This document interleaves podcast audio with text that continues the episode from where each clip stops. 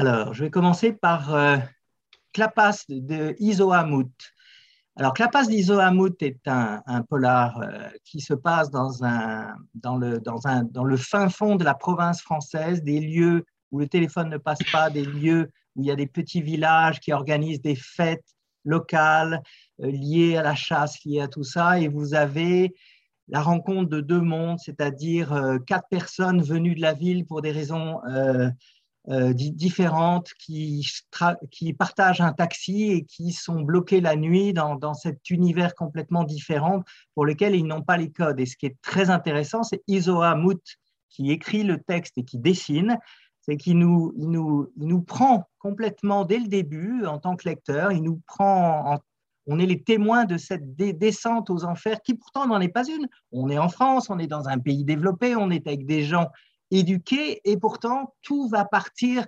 complètement en vrille. Et c'est remarquablement mené parce qu'au début, on ne sait pas trop où il veut en venir. Donc, c'est très bien maîtrisé, tant sur le plan de la, mise en scène, de, la présentation de ces personnages, la psychologie des personnages, la, la, méchanceté ou pas des personnages. Et il joue beaucoup sur une ambiguïté. Il n'y a pas de manichéisme.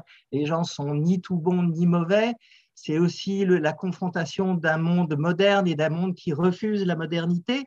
Je trouve que derrière ce polar euh, au premier degré, en fait, ça pose beaucoup de questions. C'est, pour moi, c'est un coup de maître de la part d'un, auteur qui n'a fait que 3-4 livres auparavant. Donc ça, c'est, très, très bien. Le, second titre, Ce qui brûle, de Nicolas Degani. Alors, c'est un polar avec des images sans doute faites à l'ordinateur. Euh, lui est un polar plus classique, c'est deux, deux, flics très opposés l'un et l'autre, une jeune, toute jeune qui sort sans doute de l'école de police, qui est une jeune fille, donc à la fois jeune, un petit gabarit, qui est associé son, son, duo, puisque ça forme toujours des duos, les flics. Son, son duo est un, un, gars très baraqué, mais très complexé, qui est un peu la risée du commissariat, et évidemment, il se retrouve avec un cas extrêmement compliqué, une affaire extrêmement compliquée à résoudre. Et l'auteur nous entraîne dans un décor urbain. Là, on est tout à fait dans l'urbanité du début à la fin, dans les milieux de la nuit. Et ça, c'est plutôt aussi euh, euh, assez bien exploré. On pense évidemment à des, des, inspirations cinématographiques ou de séries américaines, mais c'est très français.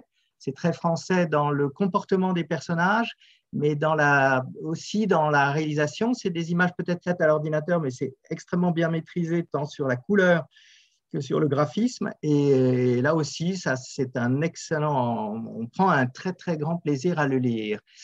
Et le dernier, c'est Esma de Iwan l'épingle. Et là, ce qui est assez, je trouve assez intéressant dans cette bande dessinée, c'est que le personnage principal, c'est une maison. C'est une maison qui sert, euh, une maison où va avoir lieu des meurtres. Et c'est cette maison, tout tourne autour de cette maison. Donc, je, trouvais cette démarche intéressante euh, de se servir d'un décor comme un point un peu de, un point euh, où tourne tout le monde, aussi bien euh, les personnages que les actions, que les, les, événements, etc.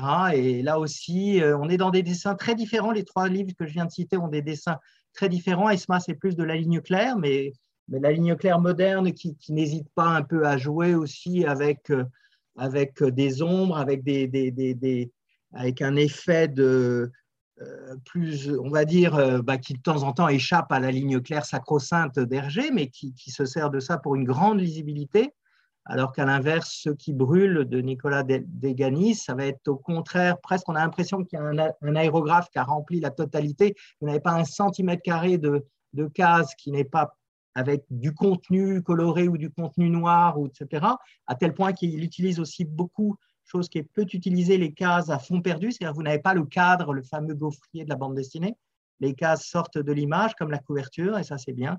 Et pour revenir à ESMA, le scénario est, est très, très, très malin. C'est-à-dire le scénario, c'est comme ces scénarios, vous savez, où le scénariste, en fait, va vous entraîner. Il vous fait croire, il vous emmène sur des fausses pistes et vous vous dites ah, ah mais ça y est, j'ai tout compris. Et en fait, à chaque fois, vous vous trompez parce qu'en fait, il, a, il joue avec le lecteur et c'est un vrai plaisir d'être mené par le bout du nez par Yvan Lépingle. Dans ma bulle, le podcast BD, d'avoir à lire.